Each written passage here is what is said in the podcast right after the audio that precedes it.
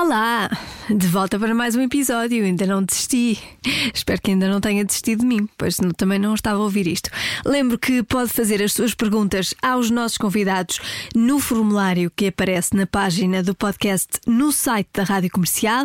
Se está confortável, eu também, vamos avançar. Chaise longue não é divã. Hoje no podcast, Alexandra Barros, psicóloga, psicoterapeuta, fala de saúde mental sem receitas mágicas, é mesmo assim que se apresenta, interessa-se pela área do comportamento alimentar e pode encontrá-la no Instagram e no site alexandrabarros.pt. Aqui vai ouvir respostas a perguntas como de onde vêm os distúrbios alimentares, como aparecem, como lidar com alguém que está a passar por esse processo, como saber se o nosso comportamento comportamento alimentar é normal. O que é ter uma alimentação saudável? E aviso que este alimentação saudável não tem a ver com comida. Ouça mais à frente, que vale muito a pena. Quando eu estava a ouvir e a editar eh, este episódio, dizia alto na sala da rádio: Isto é tão bom, vocês têm que ouvir isto. Digo-lhe assim o mesmo. Vamos dar as boas-vindas a Alexandra Barros.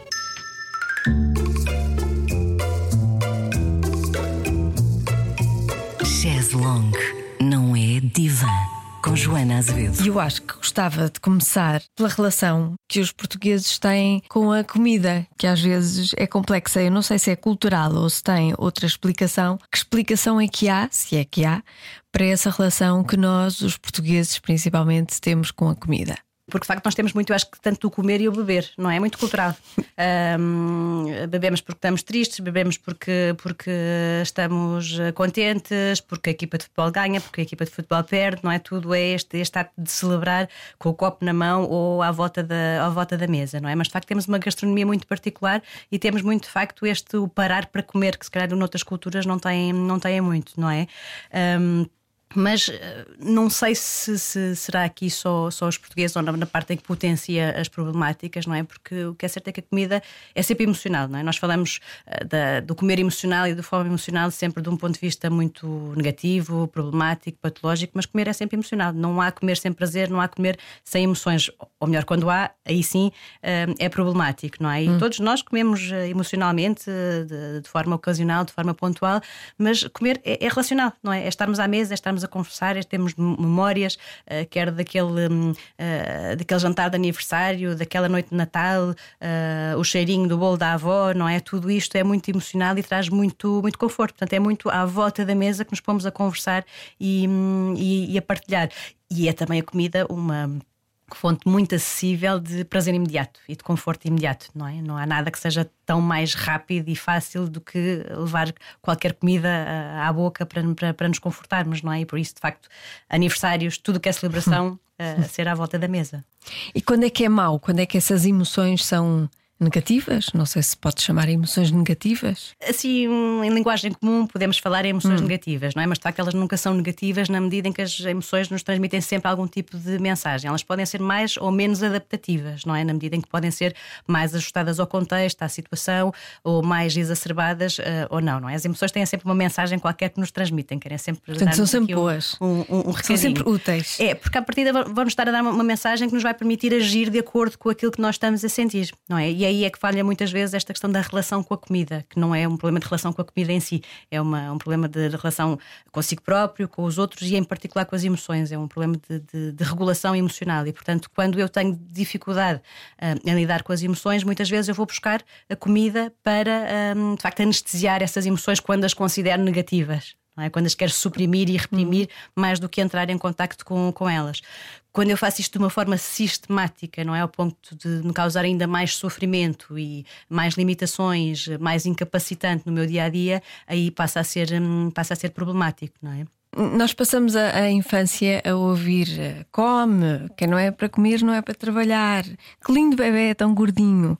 A partir de uma certa altura, o discurso inverte-se completamente. Como é que se lida com isto? É também por aí que surgem os problemas? Também, não só, mas, mas também, não é? De facto, estes conceitos de gordo e magro uh, estão muito, muito subvertidos, não é? E, e, ainda vivemos muito num paradigma de saúde em que um, a saúde é medida em função do peso uhum. e em função do que se come ou não, ou não, se come. Claro que nós sabemos que a obesidade, por exemplo, aumenta exponencialmente o risco de uma série de doenças, não é?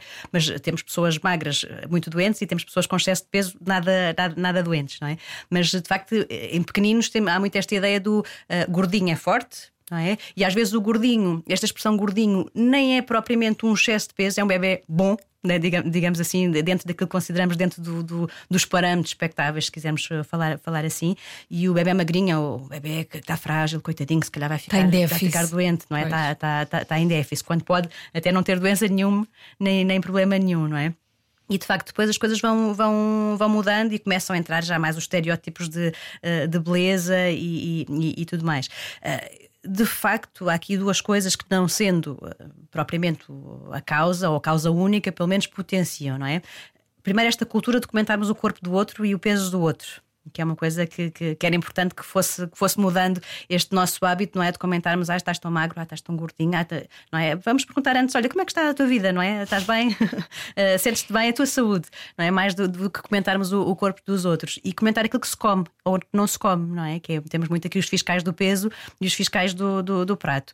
Sem dúvida que se ao longo da nossa vida eh, nós formos uh, sujeitos constantemente a este tipo de comentários do estás muito gordinho, ou estás muito magro, ou comes isso tudo, se calhar não devias comer isso tudo, isto são mensagens que vão ficando aqui implícitas, não é? Não só pelo facto de haver uma crítica permanente, mas vão, vão, são mensagens que vão ficando aqui implícitas e que podem repercutir-se mais tarde no despoltar de uma patologia deste, deste género, não é? É, é curioso que Há muitos relatos de pessoas com, com, com distúrbios alimentares um, que foram crianças grandes. Grandes neste sentido de mais altas, por exemplo, é? uhum. fugirem do tal percentil uh, eh, 50, digamos assim, são crianças mais altas. E depois são medidas, são pesadas uh, nas aulas de educação física, acho que agora já vai, já vai havendo menos este, este hábito, mas era uma coisa muito, uh, muito habitual.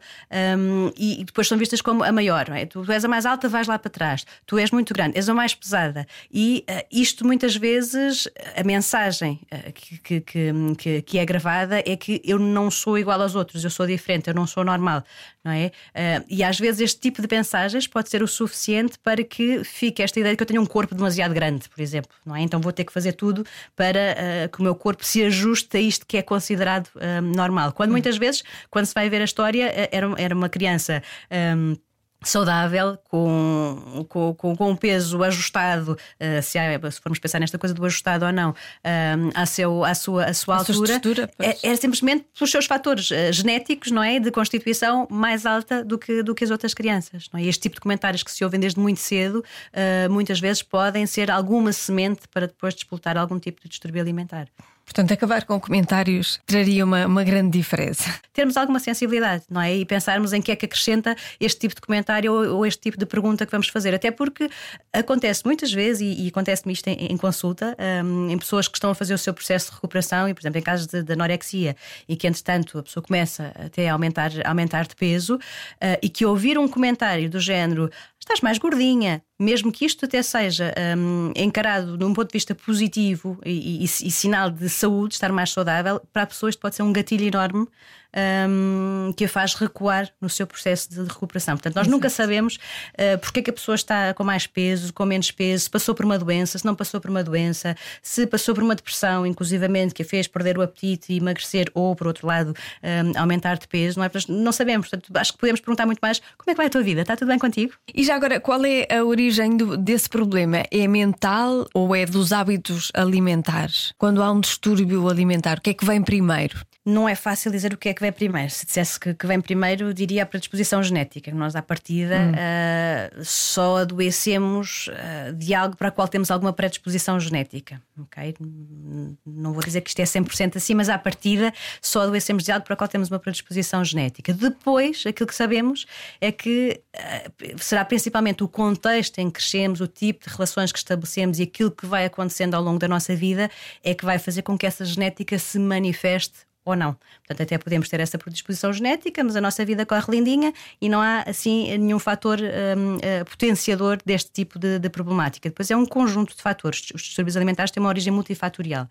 Um, portanto, não há só um fator que nós consigamos identificar como causador. Portanto, temos a predisposição genética, temos os fatores uh, psicológicos, que podem ser uh, temperamentais, uh, vemos muitas vezes um funcionamento muito perfeccionista, muito exigente consigo próprio, que não vem só do seu temperamento, vem também de, de, das relações que vamos estabelecendo a nível, a nível, a nível precoce, traumas infantis, muitas vezes até não só, mas também relacionados com, com abuso sexual e abuso, abuso físico, um, autoestima, relações, relações familiares, depois temos muito também os fatores socioculturais e aqui entram também os estereótipos de, de, de, beleza, a cultura de dieta, todo o terrorismo uh, nutricional, uh, conjugam-se de facto muitos fatores. Não é? Falamos muito sempre da cultura de dieta, em torno de, de, das problemáticas eh, alimentares, mas estamos todos expostos à cultura da dieta. É? Sim, mas sim. nem todos desenvolvemos distúrbios alimentares, não é? Quer dizer que há muitos mais fatores que estão aqui uh, envolvidos que fazem com que uh, depois os distúrbios se possam ou não manifestar. Mas os distúrbios alimentares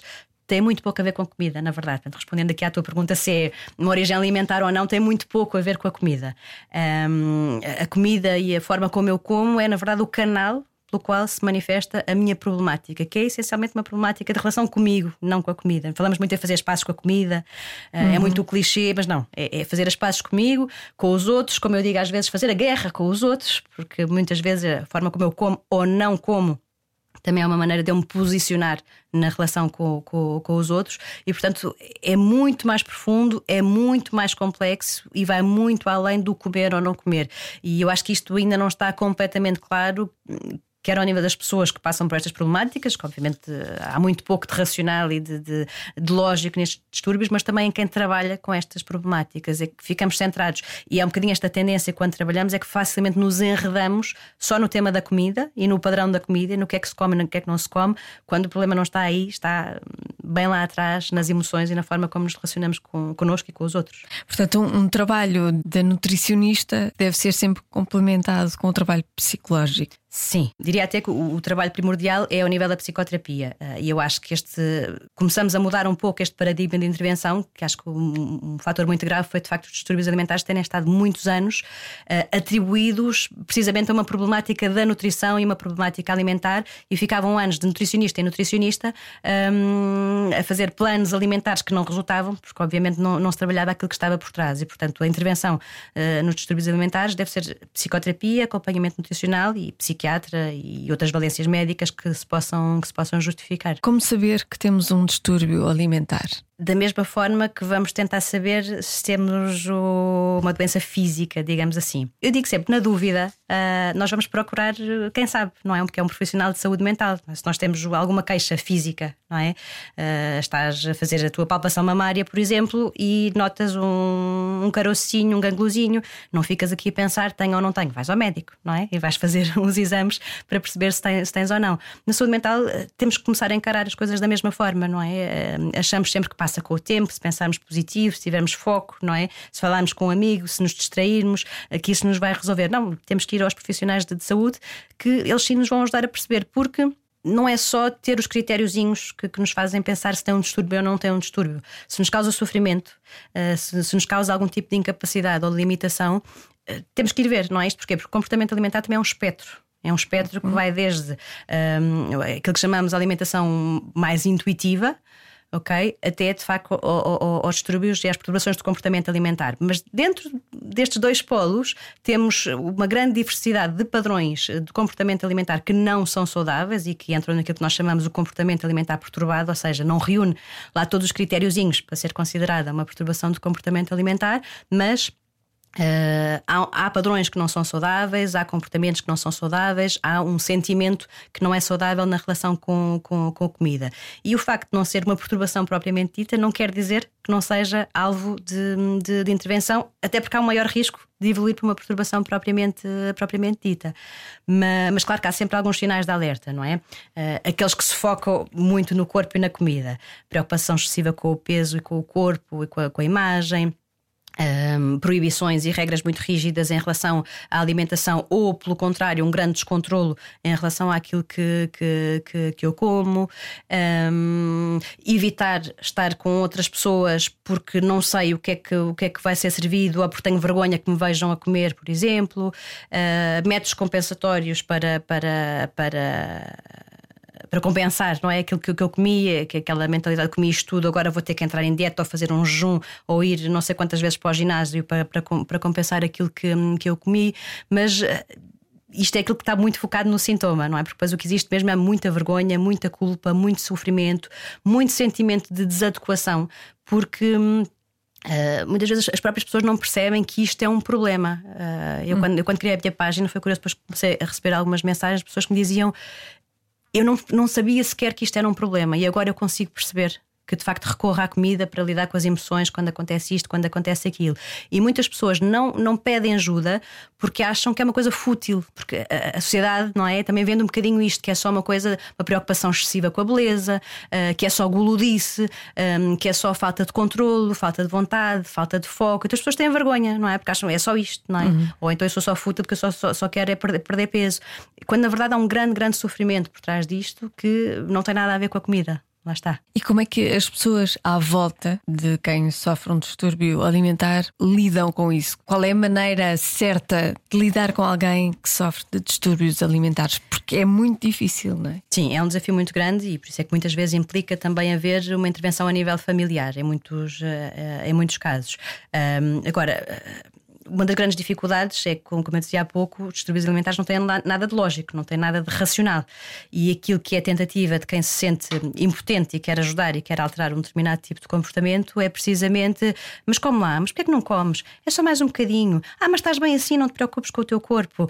Um, e, portanto, é apelar a um lado lógico que estes distúrbios não, não, não, não, não têm, não é? Portanto, não é por aí. Mas se fosse pelas, por, por sugestões diretas, pegando um bocadinho no que falávamos há pouco, é não ser fiscal da comida, fiscal do prato e fiscal do corpo, em primeiro lugar. É, há um bocadinho esta tendência depois de ficar a controlar o que é que come, o que é que não come, uh, e, e, isto mais uma vez pode ser, pode ser um, um, gatilho. Um, é não julgar, não criticar, não apelar a essa lógica, e, e, sendo uma problemática essencialmente emocional e relacional, o que precisamos é tentar ouvir, tentar escutar. Como é que te sentes? O que é que está a ser difícil para ti? E ir apoiando aqui um bocadinho também todo, todo, todo o acompanhamento. Agora, há aqui uma problemática também, uma questão que também é importante, que é por trás destes distúrbios estão também muitas vezes padrões familiares hum, complicados que estão muitas vezes também na origem ou pelo menos na precipitação destes, eh, destes distúrbios alimentares. E por isso nem sempre é fácil fazer esta gestão. São padrões de, de, relação entre as pessoas ou com a comida? Eh, pode ser um bocadinho as duas coisas. Pode ser um bocadinho as duas coisas. Hum, eh, até muitas vezes temos o tal, o tal fator genético e hereditário dos distúrbios alimentares e, portanto, muitas vezes quando vamos pegar na história, vemos também uh, o pai, a mãe, ou os tios ou as primas com este tipo de problemática. Agora também há aquilo que eu gosto de chamar uh, a genética adquirida, não é? Que é aquilo que não estando no gene uh, passa de geração em geração por observação do comportamento, por padrão que, que, que, que, vai, sendo, vai sendo instalado, não é? Portanto, o gene não está lá, mas eu, se eu cresço naquele contexto, não é? Em que me estão sempre a contar os grãos de arroz, um, ou que me estão, estou, estou sempre a analisar. Ou, ou que estão sempre a encher de comida. Ou estão sempre a encher também, exatamente a forma como eu me relaciono com a comida também, também, é, também é complicada. E disseste aí uma coisa importante que toca nesta parte dos padrões emocionais, não é? Mais, mais da relação, que é a linguagem afetiva da família. Uhum. Sendo uma problemática de regulação emocional, não é? Lá está, mais uma vez, o que nós observamos são histórias familiares em que a linguagem emocional estava ausente ou também perturbada isto manifesta-se até muitas vezes, há bocadinho falava também do, do, do, do, caráter relacional da comida. Estamos à mesa, não é? A, a, partilhar, geralmente é o tempo, não é? Que estamos já à refeição, ao final do dia, nos sentamos à mesa, em família, partilhamos um bocadinho como é, que, como é que foi o nosso dia, como é que não foi o nosso dia. E nestas histórias, muitas vezes temos esta rotina inexistente, não é? As pessoas não se sentavam à mesa, comia uh, cada um à sua hora, às vezes com o tabuleiro um, ehm, no, no, no, colo, em frente, ou, à em frente à televisão, não é? Ou então era um momento tenso também um momento de grande tensão, de grande conflito, é? muitas vezes aqui uh, associado. Agora, é também muitas vezes ou, ou, famílias com, com padrões muito invasivos, também muito rígidos, de, de não permitir o erro, de não permitir uh, a expansão individual, ou também famílias com alguma tendência mais descontrolada, digamos assim, mais impulsiva, não é? Portanto, tem que há um carrossel de emoções okay, por trás destas problemáticas. Um, há famílias em que se conta esta coisa de nunca se ter visto, por exemplo, os pais a dar um abraço, a dar um beijo, a ter uma manifestação de afeto, não é? Famílias onde nunca se pergunta, onde nunca se pergunta como é que tu te sentes, como é que estás, correu bem o teu dia, é? é ausente esta linguagem emocional, não é? Quando eu cresço com este analfabetismo emocional, hum, a única forma que eu tenho de lidar com as emoções é aquilo que a minha mente me apresenta como a minha memória mais remota de conforto, que é quando eu era bebê e chorava e me dava um maminho ao biberão. Não é? Que este, que é, este é o grande primórdio da, da regulação emocional, ok? É, okay. Eu sou bebê, choro e a primeira coisa que a minha mãe ou o meu pai pensam é: tem fome, não é? Então vamos dar maminha ou vamos dar biberão? Ok, fico confortável, não fico confortável, então vamos ver se eu tenho a fralda suja, se eu tenho frio, se eu tenho calor, se tenho algum tipo de dor. Ok? Depois vou crescendo e desejavelmente, vou tendo assim um repertório mais diversificado de, de, de chamadas de, de, atenção, de, solicitação, solicitações que vão permitir que os meus pais percebam que isto se calhar não é fome. Não é que se calhar é outro tipo de coisa. E também, desejavelmente, os pais vão respondendo de uma forma mais adaptada. E é aí que começa a regulação emocional. Não é? Agora, desejavelmente, à medida que eu vou crescendo, também vou tendo hum, respostas mais adaptativas de lidar com o desconforto. Mas se isto fica preso no meu desenvolvimento, ou se acontece alguma coisa ao longo da minha vida que bloqueia, que, que paralisa uh, esta, esta minha resposta adaptativa, uh, o que eu faço uh, é ir buscar aquilo que, que está guardado em, em, termos de estratégia de sobrevivência, quer fisiológica, quer emocional, que é eu lembro-me que quando eu como eu fico confortável. E então lá vou recorrer à comida para ter este conforto e nem sequer pensar naquilo que me aconteceu ou naquilo que estava a sentir. Por isso isto vai muito além do comer ou não comer, não é? E, e, e às vezes é, é, é complicado para, para nós que lidamos com este tipo de situações, vermos um, uh, eh, serem vendidas algumas abordagens uh, muito mágicas, não é? Muito milagrosas, muito rápidas, focadas no sintoma, só no comer ou não comer, ou no, no restabelecimento de algum peso considerado normal, e toda esta dinâmica, toda esta complexidade não ser, hum, não ser considerada. Porque, de facto, isto é muito, muito complexo, muito, muito doloroso e leva tempo a chegar a estas, a estas uhum. questões. Não é? Porque não é algo que se resolva com, com dicas, com estratégias, até porque cada história será a sua história, uh, para cada uma das pessoas a comida terá o seu significado simbólico, não é? E portanto, isto tem que ser desmontado muitas vezes com muitas pinças. Um, eu costumo dizer, eh, é uma imagem que eu, que, que, que eu crio, que temos os pacientes batata e os pacientes cebola. Sei que isto pode parecer meio estranho, não é? Mas temos aqueles pacientes que eu chamo a batata, não é? Que a gente descasca e oxida ali um bocadinho e nós vemos logo onde é que está a questão, não é? E uh, conseguimos ir lá quase de uma forma cirúrgica e trabalhamos. Depois temos o, o paciente de cebola, não é? Que nós descascamos camada atrás de camada e chora, e chora, e chora, e custa até lá chegar até, até ao sítio, não é? E de facto, eh, acho que os distúrbios alimentares estão muito mais aqui nesta parte da, da cebola, não é? Que temos de descascar muito devagarinho, muito devagarinho, muito devagarinho cada uma destas camadas. Portanto, eh, não se fala com jejuns intermitentes? Não, de todo. Nos distúrbios alimentares raramente se recomenda qualquer tipo de plano alimentar, muito menos planos alimentares que sejam altamente restritivos. Há muito esta alegação do Nobel da, da Medicina uh, disse não sei o que, não sei o que mais em, em, relação ao jejum intermitente, mas não disse bem aquilo que se diz por aí que, que ele disse. Em todo caso, há pessoas que, que, que revelam muitos, uh, uh, muitos benefícios, muito, muito bem-estar. Agora, isso facto não vem aqui tanto para os distúrbios alimentares, que é um, realmente Uh, se pensarmos nesse polo do distúrbio alimentar que tem muitas proibições, uh, que já tem muitas restrições, se nós ainda vamos pôr mais, vamos pôr o relógio uh, que horas é que pode comer ou não pode comer, quando a pessoa já tem tanta proibição, isto vai potenciar os pensamentos obsessivos uh, sobre, sobre a comida, não é? Uhum.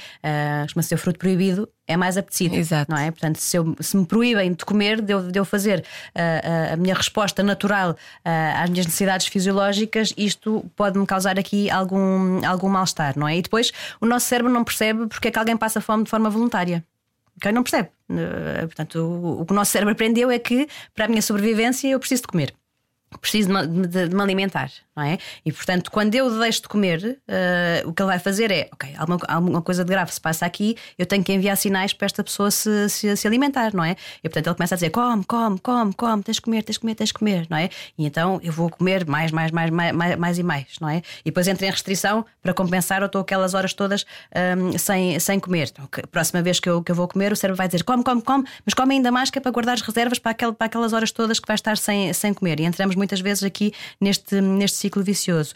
E um, se, se pensarmos, por exemplo, em patologias mais da linha da anorexia, portanto, mais restritivas, em que já há tantas proibições e tantas restrições, se ainda vamos pôr mais, uh, de facto, isto vai, vai, vai, correr, vai correr muito mal.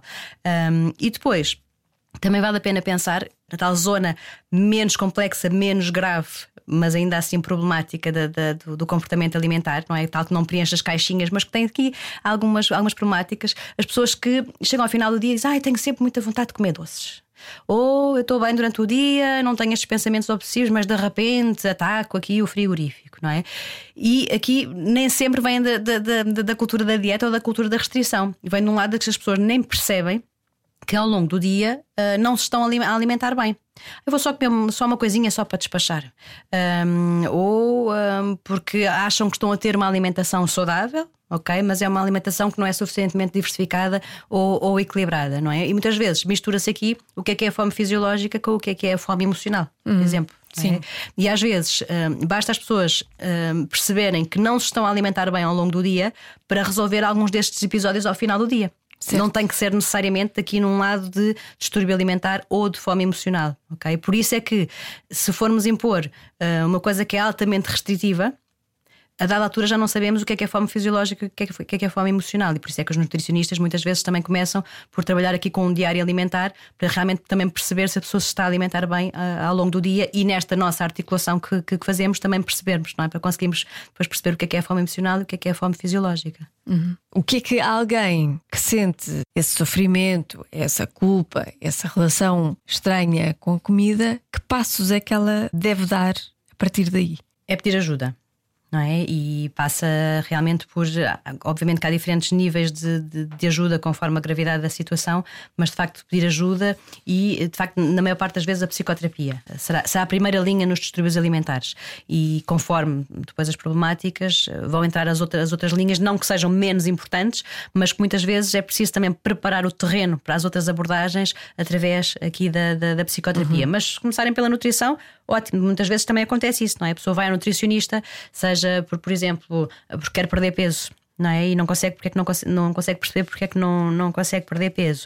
E depois vai ao nutricionista e o nutricionista percebe que há ali um recurso à comida como forma de lidar com as emoções. É? E desejadamente vai encaminhar então para um psicólogo ou para um psicoterapeuta para trabalhar essas, hum, essas questões. E confiar, e perceber que as coisas levam tempo, porque eu acho que há muito esta, esta ideia de que lá está, se resolve com dicas mágicas, com, com, com resoluções rápidas e muitas vezes saltitam de psicólogo em psicólogo, nutricionista em nutricionista, sem darem o devido tempo para que as coisas possam acontecer. E de facto, isto, isto é, é preciso estar claro que a psicoterapia leva tempo. É óbvio que, que, é desejável que haja alguma melhoria, não é? Uma, ou, ou alguma uh, evolução clínica relativamente rápida em algumas coisas, não é? Mas o resultado em si é lento, é gradual. E o que eu vejo muitas vezes é as pessoas vão saltitando de psicoterapeuta em psicoterapeuta, de nutricionista em nutricionista e portanto nunca chegam à tal camadinha da cebola que falámos há pouco, não é? Lá ao fundo da questão que lhes permite resolver a situação. E às vezes até ficam nesta zona superficial só de lidar com o sintoma e depois acontece qualquer coisa lá mais para a frente e o sintoma volta hum, dessa forma ou uh, de, outra, de outra maneira, não é? é? Procurar ajuda, confiar e procurar ajuda também por uh, profissionais habilitados. Okay? Psicoterapeutas, nutricionistas, psiquiatras, uh, há muito, acho que isto é um risco. Temos muito nas redes sociais pessoas que passaram por distúrbios alimentares a virem dar voz. Isto seria bom se depois as pessoas eh, soubessem os limites da sua, da sua atuação nas redes sociais, mas depois, quando se tornam, eh, quando se vendem consultas, workshops, eh, grupos terapêuticos, retiros disto e retiros daquilo, é muito, muito perigoso porque não é a minha patologia que me dá currículo uh, para, para eu intervir com alguém. Okay? A minha história é a minha história. É? Uhum. Uh, e pode ser útil para dar voz, para sensibilizar, para retirar um bocadinho este estigma, não é? E para, para, para incentivar as pessoas a procurarem ajuda, mas procurar ajuda com os profissionais que estão habilitados para, para, para trabalhar isso, não é? Mais uma vez, se nós tivermos uh, um determinado tipo de, de, de, doença, não é? Se eu tiver diabetes, eu não me, vou, não me vou aconselhar, nem me vou tratar com o meu vizinho que também tem diabetes, não é? Vou ao médico para tratar a minha, a minha doença. Eu acho que isto é algo que, que, que é fundamental.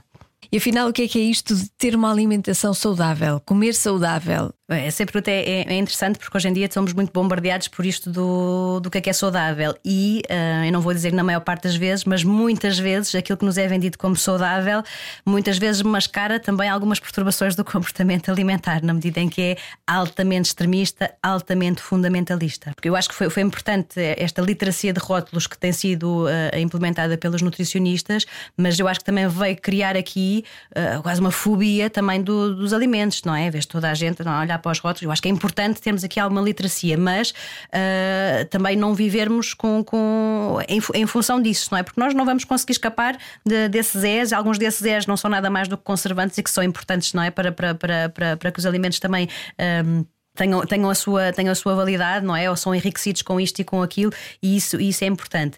Mas de facto, o que não é saudável é o extremismo e é o fundamentalismo, não é? É eu dizer que uh, não posso comer uma batata frita porque inflama não sei o quê, uh, ou porque tenho que comer tudo biológico. Era ótimo que pudéssemos comer tudo biológico, não é? Mas infelizmente isso também não é sustentável para a maior parte da, da, da, da nossa carteira.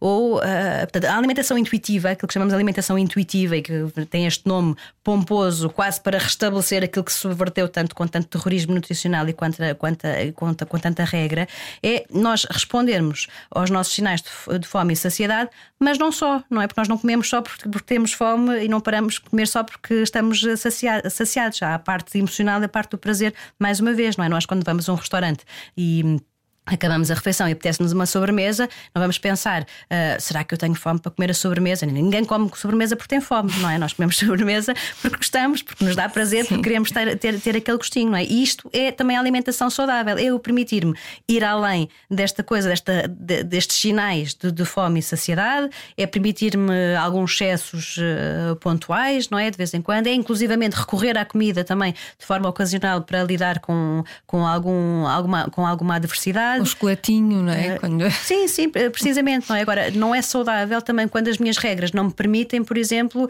ir jantar fora com amigos, não é? Porque não sei como é que a cozinha foi, como é que a comida foi, foi cozinhada, se tem azeite, se não tem azeite, não é? Quando, quando me começa a ter este tipo de barreiras, isto não pode ser, não pode ser saudável. Obrigada, Alexandra. Obrigada, eu também. Chaise Long. Não é divã. Foi bom, não foi? Eu não minto. Para a semana vamos falar de sexo. Espero que tenha gostado. Pode subscrever, partilhar, enviar para quem quiser. O podcast Long Não é Divã é seu a partir do momento que é lançado. Beijinhos, até ao próximo. Long Não é Divã com Joana Azevedo.